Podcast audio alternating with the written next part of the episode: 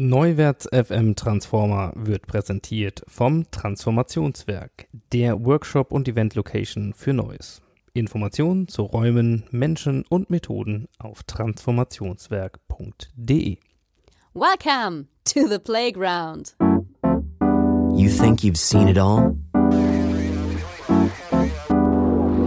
Neuwärts FM. Ready for transformation?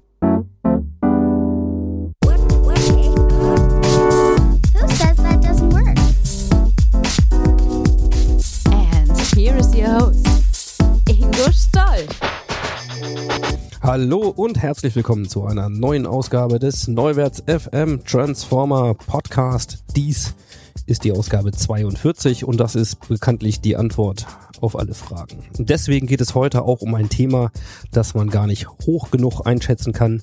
Es geht nämlich um die digitale Ethik. Genauer gesagt um ethisches Design von Algorithmen im Kontext von Deep Learning und künstlicher Intelligenz. Und dazu ist Dr. Sandra Wachter unser Gast. Wir hatten die Gelegenheit, das Gespräch im Rahmen der CeBIT Global Conferences in Hannover zu führen.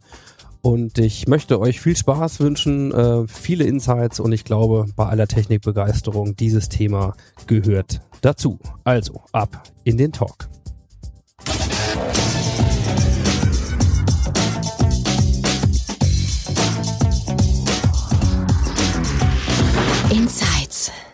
Habe schon gesagt im Vorgespräch kurz, äh, es ist das Highlight meines heutigen CeBIT-Tages.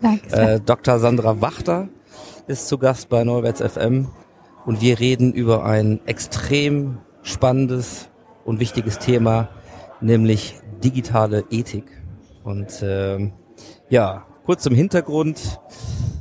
Dr. Wachter ist Researcher in Data Ethics und zwar jetzt mainly äh, und hauptamtlich im, am, an der Oxford University am Internet Institute.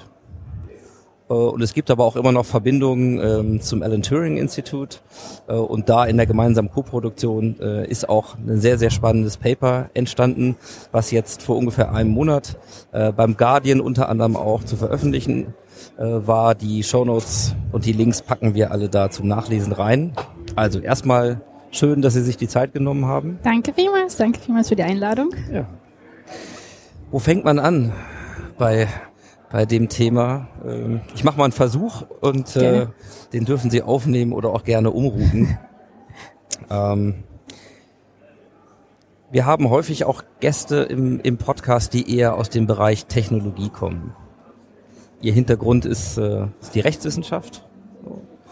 Wenn man mit, mit Technologen spricht, dann geht es natürlich sehr viel um die Potenziale neuer Technologien. Die Potenziale von Artificial Intelligence ähm, und was meistens als Schlagwort heute kommt. Man kommt relativ schnell im Gespräch an einen Punkt, den ich, wo das Gespräch dann endet, wenn man sagt, ja, wenn technologisch alles geht, dann bleibt es eine Frage der Ethik, was wir wollen und wie wir das regeln. So, und dann enden diese Gespräche. Ich freue mich unglaublich, dass unser Gespräch genau da Ja. heute anfängt. Also, wie ist es denn bestellt um die digitale Ethik? Ähm, ich glaube, dass wir jetzt gerade gesellschaftlich an einem Wendepunkt stehen und, und anfangen zu verstehen, dass das Ethik eine ganz essentielle Rolle spielt in, im Technologienbereich. Ähm, ich muss selbst gestehen, ich bin sozusagen ähm, von meinem Hintergrund her habe ich bei Recht angefangen und das war sozusagen meine primäre Ausrichtung. Und ich habe, äh, während ich meine Doktorarbeit geschrieben habe, ähm, gemerkt, dass eine rein rechtswissenschaftliche Sicht heutzutage überhaupt nichts mehr bringt. Und bin dann während meines ähm, äh, Studiums der Rechtswissenschaft, als ich einen Doktor geschrieben habe, nach Oxford gegangen und habe dort auch noch einen, einen Master of Science gemacht, ähm, Master of Science, um, Social Science of the Internet, weil ich gemerkt habe beim Schreiben, ja, man kann über Regulierung nachdenken, aber wenn man nicht sozusagen zu Ende denkt, was Regulierung eigentlich bedeutet für die Gesellschaft, dann wird das Ganze nicht wirklich den Effekt haben, den ich mir wünsche. Und dadurch habe ich angefangen, das Ganze ein bisschen interdisziplinärer zu sehen und bin dann nach Oxford gegangen, habe dort studiert, während ich den Doktor geschrieben habe und habe sozusagen diese ethische, soziale Komponente mit in meine rechtswissenschaftliche Arbeit bringen können. Und ich glaube, ab dem Zeitpunkt war mir vollkommen klar, man muss das Ganze von multidisziplinärer Ebene einfach anschauen, um Probleme zu lösen. Ich, ich, ich bin der Meinung, es gibt keine Disziplinen mehr, es gibt nur noch Fragen, die man beantworten möchte. Und man muss sich bei einer Frage ansehen, welche Komponenten haben sie und dann die Experten von der jeweiligen Seite zu, zuholen und gemeinsam an einem Problem arbeiten. Ähm, und dadurch, durch das Schreiben und das Arbeiten, vor allem mit den Ethikern und, Politologen, ist mir klar geworden, das ist genau der, der richtige Ausgangspunkt. Technologen sind ein bisschen ähm, reserviert, wenn es um Ethik und um Recht geht. Ähm, ich glaube, dass das daran liegt, dass ähm, man das Recht einen schlechten Ruf noch genießt, weil man bei Recht immer nur an Anwälte, Anwaltskosten, Gerichtsverfahren, Streitigkeiten denkt und das sozusagen ein, ein, rotes Tuch ist. Das heißt, sobald man sagt Regulierung oder Recht, ist mal gleich das Gespräch beendet. Ähm, was ich jedoch denke und wofür ich mich besonders einsetze, ist sozusagen Recht und Ethik als eine, als ein, eine Leitlinie zu sehen, mhm. ähm, die von Anfang an mit berücksichtigt werden sollte, wenn man über Innovation nachdenkt. Das heißt, Recht und Ethik soll kein Hindernis sein für Innovation. Es soll sozusagen ähm, den Weg bereiten, das Ganze möglichst ethisch zu gestalten, was in Wirklichkeit dann der gesamten Gesellschaft förderlich wäre. Denn wenn man sozusagen nach vorne prescht mit Innovation, ohne über die Auswirkungen nachzudenken, dann wird irgendwann mal etwas passieren. Und dann kommen dann natürlich die Hard Laws und dann kommen die ganzen Anwälte und dann kommen die Lawsuits und all diese Dinge, mit denen man nichts zu tun haben möchte. Wenn man ein bisschen jetzt das Mindset ändern würde und sagt, okay, Ethik als ähm, Chance, mhm. Recht als Chance, ähm, als potenzielles Benefit für, für die Welt, dann würde das Ganze anders aussehen. Und ich glaube, dass das, das ist das, was wir in Oxford einfach sehr stark zelebrieren, weil das Institut, auf dem ich bin, ist sehr, sehr interdisziplinär und international. Ähm, da gibt es überhaupt keine, also wir arbeiten alle gemeinsam. Keiner denkt mehr, dass er alleine für sich die Wahrheit finden kann. Man braucht die ganzen Stimmen und die ganzen Gehirne, die in verschiedenen Ebenen arbeiten, um gemeinsam zu einer Lösung zu kommen. Und jetzt gerade dadurch, dass man merkt, wie Technologie um sich schlägt und wie weit fließendes implementiert werden kann, kommen auch die Techies langsam zu der Überzeugung, dass Ethik vielleicht etwas ist, mit dem sie sich beschäftigen sollten, weil ihnen klar wird, wie viel Einfluss das auf eine Gesellschaft hat, wie viel Großartiges es bringen kann, aber wie viel Risiken es einfach herbeibringt. Und dadurch wird sozusagen der Dialog gestärkt und ich merke, dass das sehr fruchtet im Moment, worüber ich mich sehr, sehr freue, weil Ethik etwas ist, das im, im Herzen von Innovation sein sollte, nicht als etwas Abschreckendes gesehen werden sollte. Finde ich erstmal einen wunderschönen Gedanken. Ethik im Herzen von Innovation. Ich glaube, das äh, wird häufig tatsächlich anders gesehen. Und ähm, ja, jetzt mal so ein bisschen auch für uns jetzt so aus der aus der westeuropäischen Brille, insbesondere aus der deutschen, ist natürlich äh, Regulatorien gleich Verbote ja. ja. und eben keine Leitlinien zur Gestaltung. Ja. Ähm, aber vielleicht gehen wir mal ein bisschen rein in die Frage, warum das eigentlich so wichtig ist und was auch Gegenstand des Papers war. Ja. Also ich würde mal behaupten, es gibt vielleicht auch viele, die sagen, ja, AI und so, ja, aber das erstens kommt das ja erst noch. Mhm. Und ob wir jetzt über autonomes Fahren diskutieren, das ist ja alles irgendwie Zukunftsmusik, ne? Also was, da können wir uns dann später mal mit beschäftigen. So, wie nehmen Sie aktuell den, den Stand unserer Innovation, unserer Technologie wahr und wie weit äh, beeinflusst uns das heute schon und nicht erst vielleicht morgen oder übermorgen? Ja, also ich glaube, da gibt es ein bisschen ein Definitionsproblem, wenn man heutzutage im, im Diskurs darüber spricht, was AI ist, dann denkt jeder an ähm, den Terminator und ähm, äh, sagen wir oder was auch immer. Richtig, also über Technologien, die selbst denken können und, und gescheiter sind als wir. Und, und wenn wir dort sind, dann haben wir ein Problem. Das, das halte ich nicht für richtig. Mhm. Ähm, ich glaube, es ist ein, ein bisschen, um jetzt mal zynisch zu sagen, arrogant von Menschen zu denken, dass ähm, etwas, das, das nur etwas, das gescheiter ist als sie, eine Bedrohung sein könnte. Ich glaube, das ist verfehlt der Gedanke, ähm, weil sozusagen es geht jetzt nicht nur um AI und um die Technologie, die denken kann, sondern es fängt an bei Algorithmen. Algorithmen, die ja eigentlich nur ein kleines Set aus bestimmten Regeln sind, die funktionieren und die jetzt schon sozusagen ähm, massiven Einfluss auf unsere Gesellschaft haben. Automatisierungen zum zum Beispiel nicht. Man braucht nicht einen super schlauen Algorithmus, man kann trotzdem Menschen damit bereits ersetzen in der Arbeitswelt. Ähm, das Ganze geht eine Stufe weiter, wenn man dann über Machine Learning denkt, wenn man dann sozusagen nicht mehr dieses, sagen wir so, mundane einen mondänen Algorithmus hat, sondern ein System, das selbst lernt, die so mit neuen Dingen aufkommen kann. Das ist auch noch keine Intelligenz in dem Sinne, aber es ist doch schon ein Schritt weiter. Ähm, das heißt, diese Dinge beeinflussen uns massiv und wir sollten über die Konsequenzen jetzt nachdenken und nicht erst, wenn sozusagen die generelle Intelligenz geschaffen werden kann, von der ich nicht mehr überzeugt bin, dass es möglich ist. Vielleicht, aber wenn, dann erst irgendwann. Und es gibt jetzt schon Probleme, mit denen wir uns befassen sollten. Weil, wie gesagt, ich glaube nicht, dass ähm, die Intelligenz äh, eines, einer Technik etwas ist, das uns beeinflusst. Es ist die Möglichkeit, dass wir dadurch ersetzt werden könnten, zum Beispiel in der Arbeitswelt. Ähm, eines der Dinge, mit denen ich mich besonders beschäftigt habe in dem, in dem Paper, ähm, war zum Beispiel, da ging es gar nicht mal so sehr um AI, sondern es ging eigentlich um Machine Learning oder eigentlich auch mundane Algorithmen, die automatisierte Einzelentscheidungen treffen. Das bedeutet, ähm, heute werden Algorithmen eingesetzt, weitläufig im, im Gesundheitsbereich, ähm, wenn es darum geht, jemanden für einen Job zu engagieren, äh, wenn es darum geht, für Versicherungen anzusuchen, werden die Entscheidungen, ob jemand ähm, angestellt wird oder eine Versicherung bekommt, einem Algorithmus überlassen. Dieser Algorithmus muss nicht besonders schlau sein. Der wird einfach mit einem bestimmten Regeln ausgestattet und dann wird danach entschieden. So.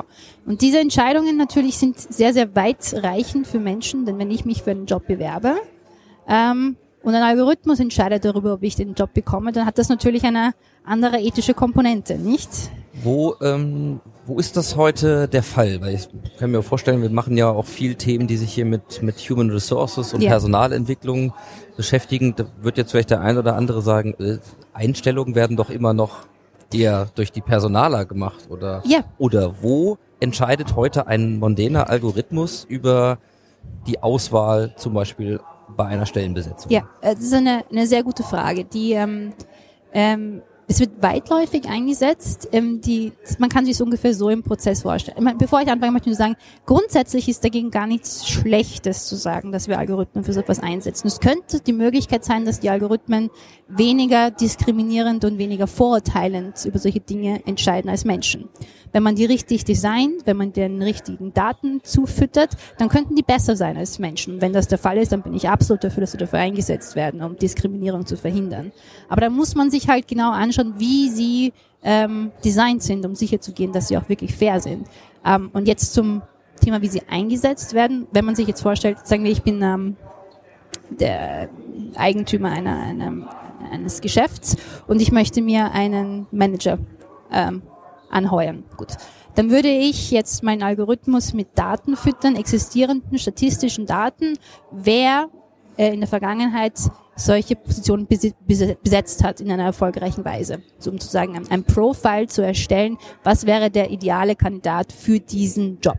Also Eigenschaften. Genau, ich würde Alter. einfach sozusagen durch, durch, durch Datenbanken gehen oder durch Daten, die, die ich sonst wie bekommen kann und meinen Algorithmus drüber laufen lassen und sagen, wo finde sozusagen Zusammenhänge, finde Patterns, Mustererkennung. ne? genau, finde ein Muster und bastel mir den idealen Kandidaten, damit ich weiß, nach was ich suchen muss. Das heißt, ich weiß vorher noch gar nicht, wo die sozusagen Muster liegen. Das kann der Algorithmus wesentlich besser machen als ein Mensch, was natürlich hervorragend ist. So.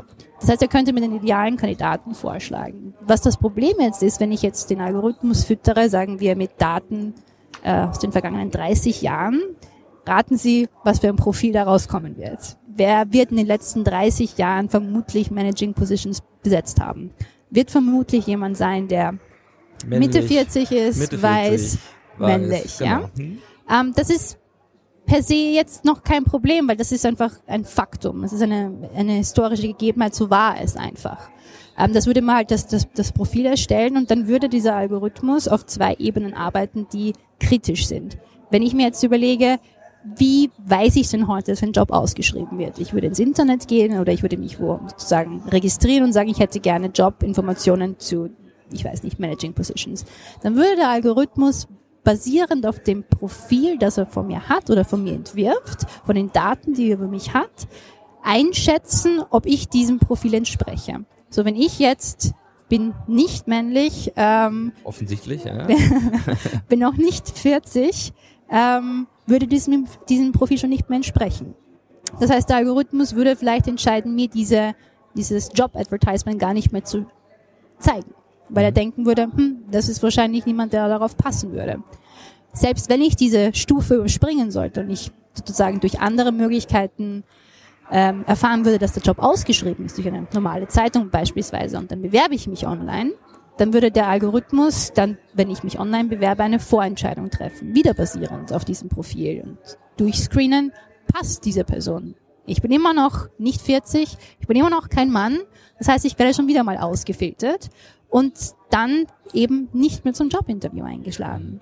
Und ähm, das ist das einer der Das wäre ja so ein bisschen vom Regen in die Traufe kommen. Wenn man Richtig. vorher die Bildauswahl hat, die ja wirklich in, also das gängigste Kriterium erstmal war, um, um eine spontane Sympathie Ja. ja auch zu erkunden. Da sind wir als Menschen sehr gut für ausgerichtet. Ja. Wir brauchen äh, keine Sekunde, um zu wissen, mag ich die Person erstmal grundsätzlich oder nicht. Also auch viel Intuition dabei, aber natürlich eben auch viel diskriminierende Faktoren. So, dann nehme ich das Ganze raus und dann diskriminiert der Algorithmus. ist genau das Problem. Das, und das, das ist halt, was wir mit, mit, mit Big Data im, im Generellen sehen, ist, das ist Big Data und Algorithmen ist eine fantastische Methode, um ähm, herauszufinden, wie die Welt aussah und wie sie jetzt aussieht. Und sie gibt ein gutes, also die Algorithmen geben eine gute Übersicht über die Dynamiken. Ja? Das heißt, wir können etwas über die Welt lernen, wie sie ist. Aber nur weil etwas so ist oder so etwas oder etwas war, heißt nicht, dass die Zukunft so aussehen soll. Das heißt, wir sollten nicht die Altlasten der Vergangenheit nehmen und sie gleich wieder in die Zukunft transportieren, sondern uns Gedanken darüber machen, wie wollen wir dann die Zukunft gestalten. Und es ist wichtig zu erkennen, dass wenn wir Entscheidungen über Individuen treffen, dass ein Mensch keine Statistik ist. Wenn ich eine Entscheidung über einen einzelnen Menschen treffe, dann finde ich, sollten andere oder mehr Bezugspunkte den Statistiken in Betracht gezogen werden, weil es darum geht, den Menschen zu beurteilen. Der kann eine Ausnahme sein, nicht? Natürlich kann man sagen, ja, wahrscheinlich wäre jemand, der 20 Jahre Berufserfahrung hat in dem Feld und ähm, ich weiß nicht, äh, ist vielleicht potenziell besser für den Job, aber ich könnte überraschen. Ich bin vielleicht jünger, ich habe bessere Ideen, ähm, ich habe noch mehr Energie oder sonst irgendetwas und wäre dann wahrscheinlich vielleicht sogar noch besser für die Firma als jemand, der dem alten Profil entspricht. Oder liegen wir da oft einem Trugschluss zu sagen, die Welt ist immer komplexer geworden, also brauchen wir jetzt Technologie, um sie dann aber doch wieder un- unverhältnismäßig und unzulässig zu vereinfachen und einfach zu sagen, am Ende äh, muss ich es wieder so weit runter ja, vereinfachen, Ja. äh, weil ich eben nur statistische Daten habe, selbst wenn es sehr viele sind. Ähm, Ja, es ist, es ist vor allem auch so, dass ähm, wenn man jetzt sagt, okay, man möchte jetzt gegen diese, sagen wir es mal, Diskriminierung vorgehen, ist die Frage, wo setzt man jetzt an? So, jetzt bekomme ich einen Lebenslauf, dann kann ich schon mal am Namen rausfinden, ob das eine Frau oder ein Mann ist, nicht? Gut, dann sagen wir, wir lassen den Vornamen weg. Ein Vorname mit einem Bindestrich wird wahrscheinlich trotzdem eher eine Frau sein. Also den Namen komplett weg. Dann werde ich sehen, dass jemand zum Beispiel Zivildienst geleistet hat. Das wird wahrscheinlich auch eher ein Mann gewesen sein. Wenn ich zum Beispiel im Lebenslauf eine Pause von, sagen wir, zwei Jahren sehe, das wird wahrscheinlich eher eine Frau gewesen sein, die vielleicht Zeit gehabt hat, sich um ihr Kind zu kümmern, nicht? Also es gibt sozusagen auch Proxy-Daten, die Aufschlüsse darüber geben, über Dinge, die wir eigentlich nicht mit einbeziehen sollten, wenn wir Entscheidungen treffen, weil sozusagen das Geschlecht bei der Einstellung keine Rolle spielen sollte. Aber es gibt natürlich dann ganz viele andere Daten, die irgendwie Ausschluss darauf geben können, wer denn eigentlich hinter diesem Profil steckt. Das heißt, man müsste sich wirklich Gedanken machen, welche Daten nutzen wir und welchen Ausschluss geben Daten. Nicht? Ich kann ja ganz viele Rückschlüsse machen, die über das, warum ich das Datum gesammelt habe, hinausgehen. Wenn ich Ihnen sage, wo ich wohne, könnten Sie Rückschlüsse machen auf mein Gehalt. Ja, zum Beispiel, ich, ich wohne in, in East London. So, East London ist jetzt eine super hippe, trende Gegend, wo ähm, sozusagen junge Leute, kreative Leute wohnen. Ähm, in den letzten zehn Jahren war East London eher eine noch nicht so, sagen wir so, ja, gentrifizierte ne? genau, Gegend, ja. Gegend, ja. Wenn ich jetzt einen Algorithmus mit den Daten füttere über East London, wird er davon ausgehen, naja, das wird vielleicht jemand sein, der, ich weiß nicht, weniger geeignet ist, ein Darlehen zurückzubezahlen, vielleicht jemand ist, der in kriminellen Verbindungen ist und das alles nur basierend auf historischen Daten, die überhaupt nicht mehr stimmen müssen. Das heißt, man muss sich nicht nur Gedanken darüber machen, was gibt das Datum für Ausschluss, sondern auch die Frage, ist das, was das Datum sagt, überhaupt noch richtig oder nicht? Was natürlich schwierig ist mit der immensen Datensammlung, das immer up-to-date zu halten und sicher zu gehen, dass man keine Schlüsse aus Daten zieht, die man eigentlich nicht ziehen möchte. Ja, und das ähm, wird ja in Ihrer Studie auch deutlich. Es ist, äh, es ist ein komplexes System. Äh, Im Grunde ist es fast unvorhersagbar, auch wenn man sich das natürlich wünscht. Ja. Predictable Analytics, hey, endlich nicht mehr raten müssen, keine Fehler mehr machen, so, das ist ja äh, so eine Wunschvorstellung. Aber es verändert sich eben auch mit der Zeit. Es ist ein, ein Moving Target. Ja. Also East London oder auch Shoreditch. Ich meine, Ja. jetzt will man da hin. Vor zehn Jahren Ja. wollte man da definitiv nicht hin. Es sei denn, äh, Und jetzt will jeder um dorthin. sich das ist- bewusstseinserweiternde. Substanzen zu besorgen. ja. Und, und da muss man es ja auch noch verstehen, weil Richtig, wenn ich ja. nochmal bei dem Beispiel bleibe, einer, ja vielleicht gar nicht unbedingt einer Personalentscheidung, aber zumindest einer Vorauswahl, Ja. dann liegt ja die These auch nahe zu sagen, ja, das mag aber in einem Großkonzern oder äh, anders sein als bei einem Mittelständler. In Ja. Branche A, bei Pharma, äh, mag das Datum oder auch was weiß ich, eine bestimmte Daten eine andere Interpretation erfahren als in einer anderen Branche. Das heißt, es ist ähm, ja, worauf ich will ich hinaus, wenn wir so sagen, ich muss mir bei jedem dieser einzelnen Themen eben tatsächlich diesen Fall auch angucken. Also ich mache es mir nicht so einfach Ja.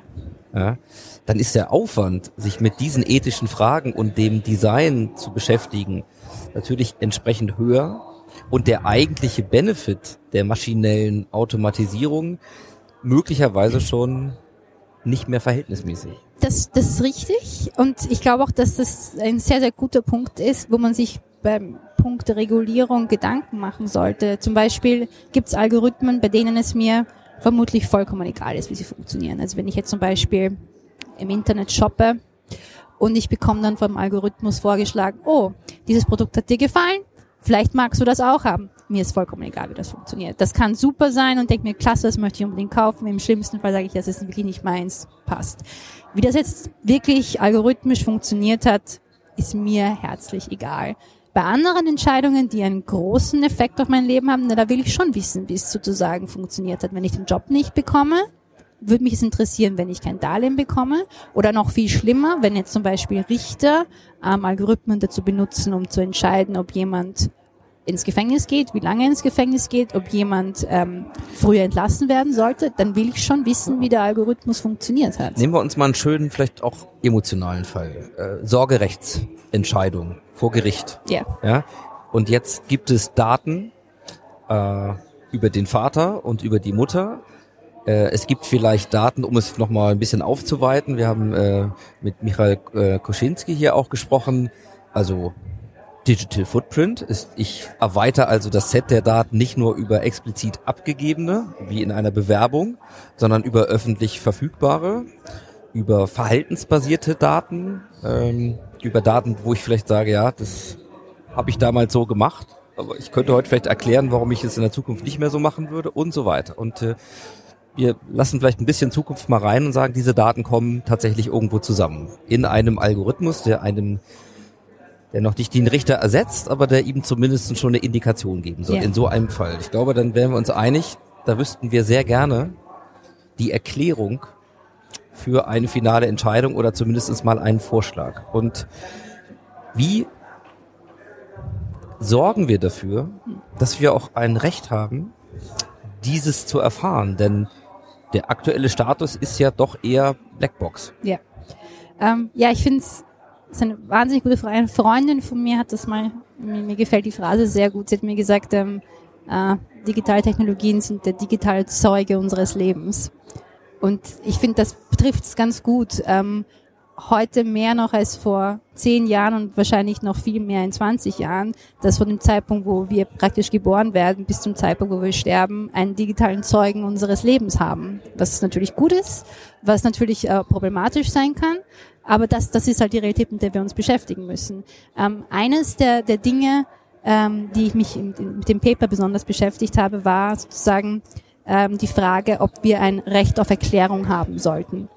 Als jetzt diese ähm, die Datenschutzgrundverordnung beschlossen wurde dieses Jahr und die wird ja nächstes Jahr in, in Kraft treten, gab es ähm, ganz viel Rummel in den, in den Medien, dass diese Datenschutzgrundverordnung das sogenannte Recht auf Erklären ähm, einführen wird. Das bedeutet, dass sozusagen ähm, Menschen, die von Algorithmen bewertet werden und wo die Bewertung einen signifikanten oder rechtlichen Effekt auf ihr Leben hat, das Recht haben zu fragen, wieso wurde diese Entscheidung bei mich getroffen.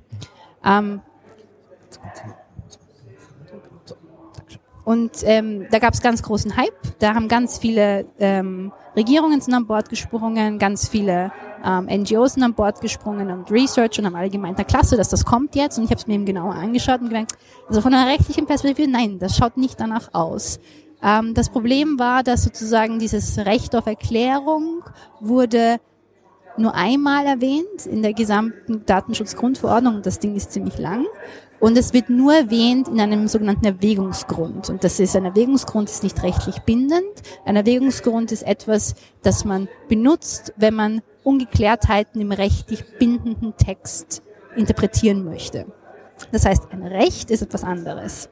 Das heißt, dort, wo sich die Datenschutzgrundverordnung mit automatisierten Einzelentscheidungen befasst, gibt es ein Recht auf Erklärung nicht. Man hat andere Möglichkeiten, gegen solche Entscheidungen vorzugehen. Man kann sie kontestieren, man kann seinen, äh, seinen Standpunkt klar machen oder man kann darum bitten, mit einem echten Menschen zu sprechen. Das sind Rechte, die wir haben, aber das sind die Mindestrechte. Darüber hinausgehend könnten ähm, Data Controllers, also ähm, äh, Data Controllers das machen, sie müssen aber nicht. Es ist nur eine, ein Vorschlag sozusagen. Es ist weit davon entfernt, eine Rechte über Erklärung zu haben. Und auch andere Mechanismen, die ähm, sozusagen Möglichkeiten geben könnten, zu erklären, wie eine Entscheidung getroffen wurde, geben nicht genug her, um das durchzuführen. Und das war sozusagen der, der, der Schlussstrich des Papers. Wenn wir ein Recht auf Erklärung wollen, dann müssen wir es rechtlich festlegen, weil wie es im Moment ist, ist es nicht da. Und so eine Recht auf Erklärung wäre meiner Meinung nach ein ganz idealer, wunderbarer Mechanismus, mit dem man anfangen könnte, algorithmische Entscheidungen zu verstehen, wenn es um Entscheidungen geht, die uns besonders betreffen. Das heißt, wenn ich nicht angestellt werde, wenn ich gefeuert werde, wenn ich nicht befördert werde, wenn ich kein Darlehen bekomme, wenn ich keine Krankenversicherung bekomme, wenn ich, ich weiß nichts, solche Dinge, nicht? Wenn diese Dinge passieren, dann sollte man eine Recht auf Erklärung haben und sagen, okay, warum ist dann in meinem spezifischen Fall so entschieden worden. Vielleicht ist ja auch, sind die Daten ja auch falsch. Vielleicht wurde, ist der Algorithmus falsch. Vielleicht haben sich Dinge inzwischen geändert und man kann das überhaupt nicht mehr darauf festlegen. Das würde sozusagen den Menschen eine Möglichkeit geben, zu kontestieren die Entscheidung, zu überprüfen, ob die Entscheidung akkurat ist und letzten Endes jemanden zur Rechenschaft zu ziehen und jemanden haftbar zu machen, weil Entscheidungen getroffen werden, die uns so massiv beeinträchtigen. Jetzt wird ja häufig gesagt, ja, die Algorithmen, das sind ja, das ist ja Teil unseres Know-hows auf Firmenseite gerade. Also, und da es eben digitales Know-how ist, ist es einfach zu kopieren. Das heißt, wenn wir jetzt tatsächlich offenlegen, wie unser Algorithmus gebaut ist, wie unsere äh, Engine funktioniert, das können wir nicht machen. Ja. Was sagen Sie da? Ja, das ist ein sehr, sehr guter Punkt, mit dem wir uns mit dem, im Paper auch beschäftigt haben, denn wir haben uns sozusagen existierende Fälle in der Rechtsprechung angeschaut und haben gefragt, äh, nachgeschaut, warum hat denn das nicht geklappt, warum wurde denn keine Information ergeben? Und genau, die Trade Secrets und, und ähm, ähm, IP-Rights waren halt genau diese Dinge, die immer sozusagen als Schutzschild genommen wurden. Kurz zur Erklärung. Sie haben sich Fälle angeschaut. Das heißt, wir reden über die richtliche Auseinandersetzung, genau. wo eigentlich darauf geklagt wurde, genau. zu sagen, wir würden Richtig. gerne eine Erklärung haben. Ja. Und ich glaube, es war in, war in Deutschland und Österreich. Ne? Ja, es war, es gab einige Fälle in Deutschland und in Österreich. Es ist noch nicht so weit fortgeschritten mit der Rechtsprechung, weil die Leute noch nicht so ganz verstehen, ähm, dass automatisierte Einzelentscheidungen so einen massiven Einfluss haben und dass das ein Recht gibt. Ich glaube, das ist noch nicht ganz im Bewusstsein drinnen. Mit Sicherheit nicht. Noch nicht, ja. Aber in, in Deutschland und Österreich gab es dann doch äh, einige Fälle, die sich miteinander gesetzt haben, wo Leute gesagt haben, ich will jetzt aber wissen, warum ich, ich weiß nicht, das, die Credit Scoring waren halt ein ganz beliebtes äh, Beispiel. Mhm. Warum wurde ich denn so eingeschätzt? Und dann haben halt die, ähm, die Betroffenen gesagt, ja, das ist alles Trade Secret, das können wir nicht hergeben, nicht? Was verständlich ist. Es ist natürlich ein, ein, Argument zu sagen, ja, ich möchte natürlich nicht hergeben, wie mein Algorithmus funktioniert, wie mein Code funktioniert, weil ich möchte nicht meinen, meinen Rivalen sozusagen in die Hände spielen und sagen, gut, dann baut halt mal das gleiche, was ich auch habe. In dem Paper machen wir einen Vorschlag, den ich finde, der würde einen guten Ausgleich bringen. Wir, wir sagen, es sollte so etwas geben wie ein AI Watchdog. Wenn man sich das so vorstellen kann, als eine, das klingt jetzt mal schlimmer als es ist, es muss gar, kein regulativer Körper sein. Es könnte einfach auch eine vertraute, unabhängige Instanz sein, an die man sich wenden kann und sagt, okay, bitte schau dir den Code an von diesen Leuten. Dann würde dann sozusagen der Watchdog zu der, zur, zu der Institution gehen und sagen, zeig mir den Code und ich prüfe, ob der in Ordnung ist. Dann würde sozusagen der Code nicht in der generellen Welt verbreitet werden, aber es würde jemanden geben, der sich anschauen kann, funktioniert der Code, sind die Daten, die verwendet werden, akkurat, gibt es Diskriminierung? Und ist das in Ordnung? Und wie sollte man da weiter vorgehen? Sozusagen einen Ausgleich zu finden zwischen den ähm, Interessen der Wirtschaft und den Interessen des Einzelnen, einfach einen unabhängigen, unparteiischen Dritten mit einzubeziehen, der sozusagen zwischen beiden Parteien vermitteln könnte bin ja fast versucht zu sagen, ein unparteiischer Dritte. Da können wir uns ja einen Algorithmus für bauen. Aber naja, ich, äh, gibt's auch ne? schon Ideen, das zu machen? Gibt's auch schon Ideen, das zu machen? Ah, weil, ich weil würde die Frage ist, ob ein Algorithmus wenigstens einen Algorithmus versteht, weil wenn die komplexer werden, dann ist, frage ich mich natürlich, welche Skills müsste ein eine Ombudsfrau, ein Ombudsmann haben, um tja, um das wirklich objektiv zu entscheiden. es ganz viele Sachen müssen damit in Betracht gezogen werden. Erstens wirklich mal das Verständnis über den Algorithmus selbst, denn es ist ja tatsächlich so, dass die Leute, die den Algorithmus entwickeln, manchmal selbst nicht wissen, wie er funktioniert. Das heißt, wenn der, der das Ding baut, nicht mal weiß, wie es funktioniert, wie soll ein Dritter äh, wie soll ein Dritter das verstehen, ist richtig. Das heißt, wir bräuchten jemanden, der sich mal technisch damit auskennt. Wir bräuchten auch jemanden, der sich rechtlich damit auskennt und wir brauchen jemanden, der sich ethisch damit auskennt. Das sind jetzt nur mal drei Anfangsdisziplinen, die in einem Watchdog vereint werden müssten. Dazu müsste man sie mit Ressourcen ausstatten. Das kostet natürlich auch wieder Geld, nicht? Weil wenn das jetzt nur eine leere Hülle ist und nur auf dem Papier ein Watchdog, dann bringt es natürlich auch nichts. Und natürlich muss der Watchdog auch sozusagen äh, Powers haben, reinzugehen und äh, zu wirklich nachzuforschen und das Recht haben, sich den Algorithmus anzuschauen. Das heißt, man müsste ihn echt mit einem Imperium ausstatten und sagen, okay, du hast das Recht, dir sozusagen das anzusehen. Das ist eine politische Entscheidung, die man treffen müsste, eine demokratische Entscheidung, die man treffen müsste. Man könnte das machen, man müsste nur ein bisschen Geld in die Hand nehmen und den Willen sozusagen zu sagen, okay, wir wollen Algorithmen fairer machen und versuchen, beide Interessen gleichwertig zu schützen. Dann würde das schon funktionieren. Und ähm, ja, es ist vollkommen richtig, dass Algorithmen manchmal so ähm, komplex sind, dass man sie nicht verstehen kann. Aber auch da gibt es interessante Ansätze, die man sich ansehen könnte. Es gibt ja sozusagen, dass ich gesagt habe, der Algorithmus, der mir vorschlägt, was ich kaufen soll, den muss ich vielleicht nicht verstehen, ja. Andere Algorithmen will ich vielleicht verstehen. Und es gibt verschiedene Modelle, wo man sagen kann, es gibt Algorithmen, die sind sehr, sehr akkurat. Dafür kann ich es nicht so gut verstehen. Dann gibt es Algorithmen, die sind weniger akkurat. Dafür kann ich sie besser verstehen. Das heißt, bei bestimmten Dingen wäre es vielleicht nicht schlecht, dass wir mehr darauf setzen, Algorithmus zu verstehen, als darauf, dass er auch wirklich akkurat ähm, Ergebnisse liefert. Das heißt, da könnte man ansetzen. Das heißt, wenn ich jetzt zum Beispiel für an den Medizinsektor denke und überlege, ein, ein Arzt, der jetzt ein Expert System einsetzt, um zu diagnostizieren, welche Krankheit er hat, dann wäre es mir vielleicht lieber, ich verstehe, wie der Algorithmus darauf gekommen ist und setze dann mehr auf die ärztliche Perspektive und das, die ärztliche Erfahrung, die Entscheidung zu treffen, sehe es nur als ein Tool, das assistiert und nicht entscheidet. Und bei anderen Dingen ist es vielleicht wichtiger zu sagen, kann man sagen, ja, da ist es mir recht, wenn der Algorithmus alleine entscheidet, weil die Entscheidung nicht so wichtig ist einfach. Und dann passt es auch, wenn das System so ähm, komplex ist. Wir sind ja noch lange nicht da, dass, dass wir wirklich über Intelligence reden. Also das ist ja dann die Terminator äh, äh, Dystopie. Wir haben das gar nicht mehr unter Kontrolle. Das entzieht sich dann irgendwann unserem Bereich, sondern wir arbeiten ja tatsächlich, und das finde ich, muss man sich manchmal dazu wieder sagen, aktuell noch an sehr, sehr äh, ja, an sehr grundlegenden Stellen überhaupt äh, Machine Learning äh, komplexer zu gestalten. Aber das Thema exponentieller Wandel technologisch bringt uns zu der guten Überzeugung, das wird dann sehr rasant gehen, da wird es Tipping Points geben. Und Gerd Leonard, äh, einer, ähm, ein, ein Schweizer Kollege, ein Futurist, der ähm, auch hier Gast mal unseres Podcastes war, der hat gesagt, wenn wir das Thema AI wirklich von der Kette lassen, ja, dann wird das schlimmer als Atomkraft. Also vom Potenzial her. Und ähm, wenn man jetzt mal ein bisschen Revue passieren lässt, über was wir jetzt gesprochen haben, so in den, in den letzten Minuten, dann will ich nicht wieder die Schublade aufziehen, oh, das wird ja das fürchterlich, Nee. sondern man merkt, welche Komplexität das hat. Und wenn ich auf der anderen Seite behaupte, Ethik ist an sich schon eine nicht ganz triviale Sache, vor allen Dingen, wenn man sich wirklich mit, mit ethischen Gestaltungsspielräumen beschäftigt. Dann kombinieren wir also beides und brauchen eigentlich Leute, die das können, Ja.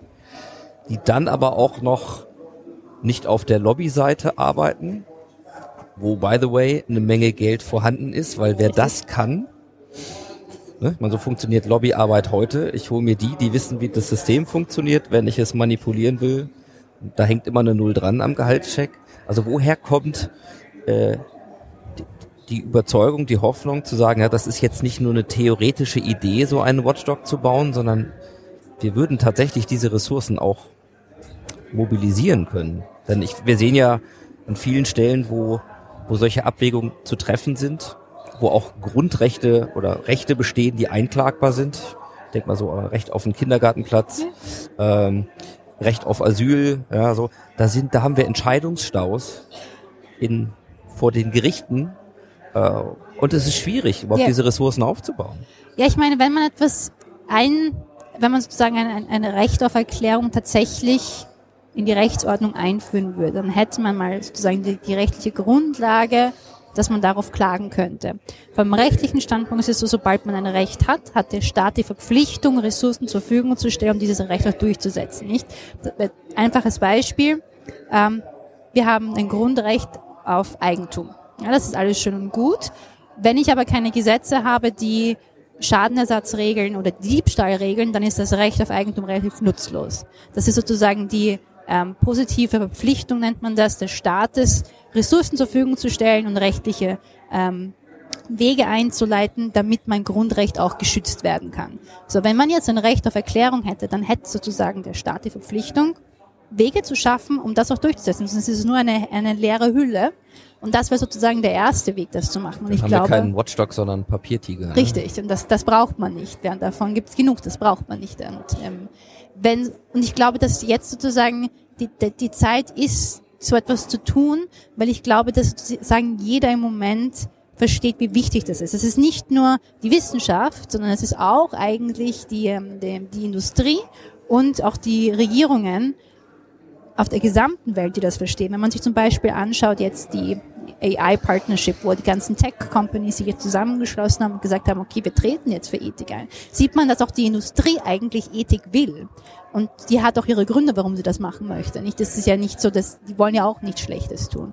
Das heißt, da ist überall der Wille da. Ich glaube, alle Parteien wollen das Gleiche. Das heißt, wenn wir was machen möchten, dann ist die Zeit, jetzt etwas zu tun. Und wirklich zu sagen, okay, wir brauchen jemanden, jemanden, der unabhängig ist, der genug Ressourcen hat und genug Expertise, um einen Ausgleich zwischen allen Interessen zu schaffen. Die Zeit wäre jetzt und nicht erst in zehn Jahren, wenn irgendetwas sozusagen passiert ist. Deswegen bin ich auch ein bisschen vorsichtig immer, wenn die ganze Diskussion darüber geht, AI nicht von der Kette lassen und Terminator-Szenarien. Das kann sein, muss nicht sein. Wen kümmert? Wir haben jetzt aktuell Probleme, die wesentlich wichtiger sind, uns Gedanken darüber zu machen, Erklärungen zu bekommen, rechtliche, also das die rechtliche Grundlage für Erklärungen für Algorithmen zu bekommen. Wir müssen uns Gedanken darüber machen, wie Algorithmen die Jobs beeinträchtigen. Das sind Dinge, die passieren jetzt. Es ist schon okay, sich mit, mit Dingen zu beschäftigen, die in 200 Jahren sein werden. Das kann man schon machen. Aber ich möchte lieber den Fokus auf Dinge legen, die uns jetzt aktuell betreffen. Und das wäre eben algorithmische Transparenz und die Frage, wie Automatisierung im Generellen unsere Gesellschaft verändert, verändert, vor allem, wenn es um Jobs geht. Was wäre, also den Gedanken finde ich erstmal hervorragend und auch ganz wichtig, ihn auszusprechen, dass wir eben hier nicht äh, Science Fiction machen, sondern jetzt schon Themen haben, die wir nicht gelöst haben. Wie sieht aus Ihrer Sicht ein, ein institutioneller Rahmen aus, um da wirklich Fortschritte zu erreichen? Also wo behandeln wir das, wenn das auf nationaler Ebene im Grunde ja keine wirkliche Lösung äh, ist? Jedenfalls wir immer das Problem haben, dass wir Ja. sagen, ja, wenn die Rechtsprechung im Nachbarland anders und liberaler ist, na, dann wandern die Richtig, Algorithmen richtig. halt über die Grenze. Ja. So. Also ich, ich, ich finde, ich bin ein ganz stark Verfechter der Europäischen Union. Ich halte die Europäische Union, die ganze Institution für fantastisch und wichtig. Und ich finde, dass wir als Europäer dort anfangen könnten, etwas zu machen. Und wenn man sich sozusagen ansieht, was jetzt gerade ähm, auf legislativer Ebene passiert, sind da hervorragende Schritte zu sehen. Weil, wie gesagt, wir kritisieren einen Punkt in der Datenschutzgrundverordnung, aber es gibt ganz viele Dinge, die ganz fantastisch darin sind und die erstmalig einen eigen, äh, eigen gemeinsamen Standard für alle europäischen Länder schaffen. Das ist ein wahnsinniger großer Schritt äh, vorwärts. Wir sehen auch jetzt, dass sozusagen europäische Diskussionen passieren, wie man ähm, Roboter und ähm, Smart-Roboter, die halt mit Machine Learning ausgestattet sind, regulieren sollte. Das passiert auch auf europäischer Ebene. Und dort ist der Ansatz eben, und das halte ich für ganz wichtig, einen gemeinsamen Nenner zu finden zwischen den Mitgliedstaaten. Das ist ein Anfangspunkt. Weil wenn wir sozusagen uns hinsetzen könnten und überlegen, wie wollen wir Gesellschaft in Zukunft sehen, welche Werte haben wir, was wollen wir beschützen, wo wollen wir hin, dann kann man sozusagen gemeinsam arbeiten. Aber das wäre auch nur der erste Schritt, weil Europa auch nicht die ganze Welt ist natürlich. Und Technik glaubt nicht an Geografie. Ähm, das, was, was ich grundsätzlich sage, Technik und Daten haben kein Interesse an Geografie mehr. Und das, man muss es global einfach sehen. Weil ja, okay, dann sind wir ein großer einheitlicher Markt in Europa, aber was ist mit sozusagen anderen Regionen wie den Vereinigten Staaten oder Asien? Die arbeiten auch an diesen Themen. Und auch in diesen Bereichen und in diesen Ländern macht man sich über Ethik Gedanken. Das heißt, ich glaube, dass das Thema Ethik springt überall im Moment. Und wenn man sozusagen einen Diskurs anfangen könnte, der global ist, dann könnte man ein gewisses Werteprinzip entwickeln, wo man dann gemeinsam vorgeht, weil ich es wichtig halte, dass wir das als eine Weltaufgabe sehen und nicht als eine Landesaufgabe oder eine Staatsaufgabe. Es ist eine Weltaufgabe. Dann sind wir ja fast bei Star Trek und der Konföderation, oder? Also müssen noch ein paar Zwischenstufen müssten wir dann noch. Naja, äh, es, ist, es, ist nehmen, nicht, es ist nicht so absurd, das zu denken. Ich meine, die ähm, United Nations ist nichts anderes in Wirklichkeit oder der Europäische Gerichtshof für Menschenrechte, nicht? Das sind auch ganz viele Mitgliedstaaten, die dabei sind. Bei wichtigen Themen müssen wir Menschen einfach zusammenhalten, unabhängig davon, wo wir leben einfach. Und ich glaube, dass das, was, wenn es um AI geht, genau der richtige Ansatzpunkt ist, weil das eine Technologie ist, die super neu ist, sehr ähm, diffizil zu verstehen und Auswirkungen hat, die uns alle einfach betreffen, als Menschen, ganz egal, wo wir leben und was wir machen. liegt ja auch eine große Chance da drin, vielleicht Richtig. wieder die mitzunehmen, die wir auf der technologischen Ebene häufig verlieren. Ja. Also wenn wir ein bisschen in die, in die aktuelle, ja, die alte weltpolitisch, weltpolitische Lage gucken, dann sehen wir, es gibt, ähm, es gibt viele Menschen, die was das heißt dann immer so schön, wir müssen die Menschen mitnehmen, ja, so und, ähm, was ist damit gemeint? Wir haben viele, die sich dieser Komplexität dann einfach entziehen. Wir haben eine, eine große Sehnsucht nach Vereinfachung. Das Leben ist schon kompliziert genug. Muss ich jetzt auch noch verstehen, äh, wie A was AI bedeutet, was das für mich bedeutet und wie die ethischen Antworten aussehen, wo ich habe andere Sorgen. Ja. So ähm, und in diesem ja, in, in diesem Parallelsträngen, diesen Parallelwelten, die beide gleichzeitig da sind und die beide wichtig sind, so das, das alltägliche Leben zu, zu gestalten und eben auch sich mit diesen Fragen zu beschäftigen. Und das kann nicht nur eine intellektuelle kleine Gruppe sein, die Ja. das tut. Ähm, sehen Sie, oder andersrum gesagt, ich glaube, die Antwort ist klar, wie kann es gelingen, äh, hier nicht eine technologische Diskussion zu führen, sondern eine, die vielleicht eher sagt, äh, das ist, das öffnet eine Tür Ja. für Empathie, das öffnet eine Tür für vielleicht auch mehr Plebiszit, also Ja. mehr, mehr Mitgestaltung wieder. Ja, ich, äh, fantastische Frage und ganz, ganz wichtige Frage und sozusagen mein, mein gesamter beruflicher Werdegang und das, wofür ich mich einsetze, ist das, was ich mache, in den, in den öffentlichen Dienst zu stellen. Ähm, ich bin sozusagen, ich bin Wissenschaftler und ich ähm, möchte, dass meine Arbeit etwas ist, das dem Gesamtgut dient. Ähm, ich beschäftige mich sozusagen Tag und Nacht mit solchen Themen und versuche sozusagen etwas in den öffentlichen Diskurs zu stellen, zu sagen, okay, das ist, wie es aussieht. Hier diskutiert darüber und entscheidet für euch, wie ihr es haben wollt. Ich bin nicht dafür da, die Entscheidung zu treffen. Ich bin nicht Demokratie. Aber ich bin ein Teil von Demokratie und ich möchte, dass jeder Einzelne ein Teil von Demokratie ist. Und ich halte es für ganz wichtig, dass die Wissenschaft spielt eine tragende Rolle, weil sie als unabhängiger, neutraler Beobachter mit neutralen Forschungsmethoden zur Verfügung steht und sagt, okay, das ist die Welt, in der wir uns befinden, so sieht es aus. Und dann hat man die Verpflichtung als Wissenschaftler, das zu kommunizieren in einer einfachen Weise. Also es ist ganz, ganz einfach, sich hinter komplizierten Sätzen zu verstecken und versuchen, Schlüsselworte und Strukturen in Sätzen einzubauen, die super, ich weiß nicht, Ja, ja. intelligent glaube, klingen. Aber das, das ist nicht die Kunst. Die Kunst ist etwas ganz klar auszudrücken und zu sagen, okay, so sieht es aus. Das soll jetzt jeder verstehen, auch wenn er sich nicht Tag und Nacht mit Recht beschäftigt. Und das ist die Aufgabe eines der Wissenschaft. Das ist die Aufgabe, die ich persönlich sehe, weil ich sozusagen privilegiert genug bin, äh, diese Ausbildung genossen zu haben. Es ist meine Pflicht, etwas zurückzugeben zur Gesellschaft und zu sagen, okay, das, das haben wir. Nun macht was damit. Und was ihr macht, das ist eure Entscheidung, weil ich bin auch nicht der, der predigt und sozusagen meine eigenen persönlichen Meinungen einfließen lässt. Nein, ich möchte neutral zur Verfügung stellen für den demokratischen Prozess und das Demokratie überlassen, wie sie eine Gesellschaft haben möchte. Das ist das, wie ich Wissenschaft sehe. Und ich glaube, wenn man das so macht und jeder von seinem Feld das so sieht, dann kann Demokratie wieder wachsen und stärker werden. Meine, meine gesamte Doktorarbeit hat sich mit, mit der Frage, was Demokratie bedeutet, sozusagen auseinandergesetzt und wie Technologien eingesetzt werden können, um Demokratie stärker zu machen.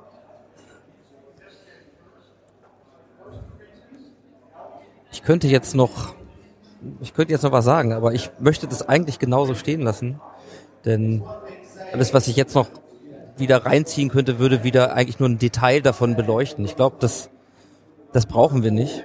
Ähm, Ich würde hier einen Punkt machen, weil es ein wunderschönes Schlussstatement war und weil ich glaube, dass es genau darum geht, sich dafür einzusetzen und da auch wieder wirksam zu sein. Was im Grunde ja auch die Antwort ist, zu sagen, ja, Technologie, ich fühle mich so fremdgesteuert, das hat man alles gar nicht mehr in der Hand. Doch, ich glaube, wir haben jetzt hier in, in der Folge eine ganze Menge Dinge gehört, wo man ansetzen kann, wo man auch für auf die Straße geht oder wo man sich einfach zumindest erstmal interessieren kann. Und dann brauchen wir mehr Leute, wie Sandra Wachter, die in der Lage ist, das auch klar zu erklären, was das eigentlich heißt und was das eigentlich macht. Also insofern hoffe ich, wir können einen kleinen Beitrag äh, dazu leisten, diese Gedanken und diese Relevanz auch zu transportieren. Ich sag vielen Dank für die Zeit. Ich weiß, es ist ein dicht gepackter Tag heute. Danke vielmals für die Einladung. Und äh, wenn man, abschließende Frage, etwas mehr über Sie erfahren möchte, über Ihre ähm, Informationen, die Sie ja dann auch der Öffentlichkeit zur Verfügung stellen, und wenn man da dranbleiben möchte, wo würden Sie die Leute gerne hinschicken? Ähm, ja, wenn man mich kontaktieren möchte oder mehr wissen möchte über meine Arbeit, ähm, wenn man einfach meinen Namen Sandra Wachter googelt und Oxford Internet Institute und meine E-Mail-Adresse. Äh, meine Papers sind alle online verfügbar. Das war mir auch immer ganz wichtig, dass ich sozusagen mich nicht unter dem Copyright verstecke. Davon halte ich nichts. Das heißt, was ich schreibe, ist immer auch öffentlich zugänglich, weil ich eben möchte, dass man mitdiskutieren kann, ähm, was der Grundstein von Demokratie ist. Ja. Ähm, das heißt, jeder, der, der Interesse hat oder mit mir darüber diskutieren möchte, ich lade jeden herzlich ein. Ich bin sozusagen öffentlich erreichbar. Wenn man mich sucht, findet man mich. Also die Technologie wird ihren Weg gehen, aber äh, die Leitplanken müssen wir setzen. Da kann man mitdiskutieren. Ich lade dazu herzlich ein. Ansonsten sei auch nochmal auf die Shownotes verwiesen hier dieser Episode. Da werden wir dann auch äh, die entsprechenden Links nochmal veröffentlichen. Ich sage vielen Dank und äh, Vielen Dank mehr davon. Danke sehr.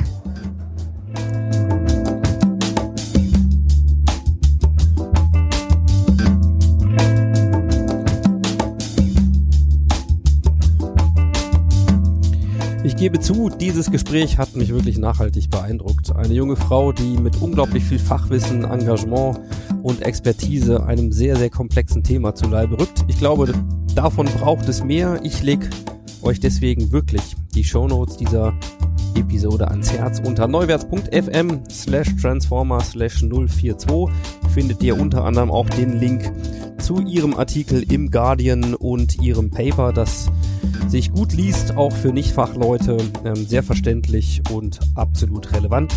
In diesem Sinne danke ich euch für eure Zeit hier wieder mal bei Neuwärts FM und gebe einen kleinen Ausblick noch auf die kommenden drei Folgen, die international sein werden, heißt auch in Englisch Toby Walsh, Michael Kosinski und Nolan Bushnell, der Atari-Gründer und einzige Chef, den Steve Jobs jemals hatte, werden zu Gast sein hier bei Neuwärts FM Transformer.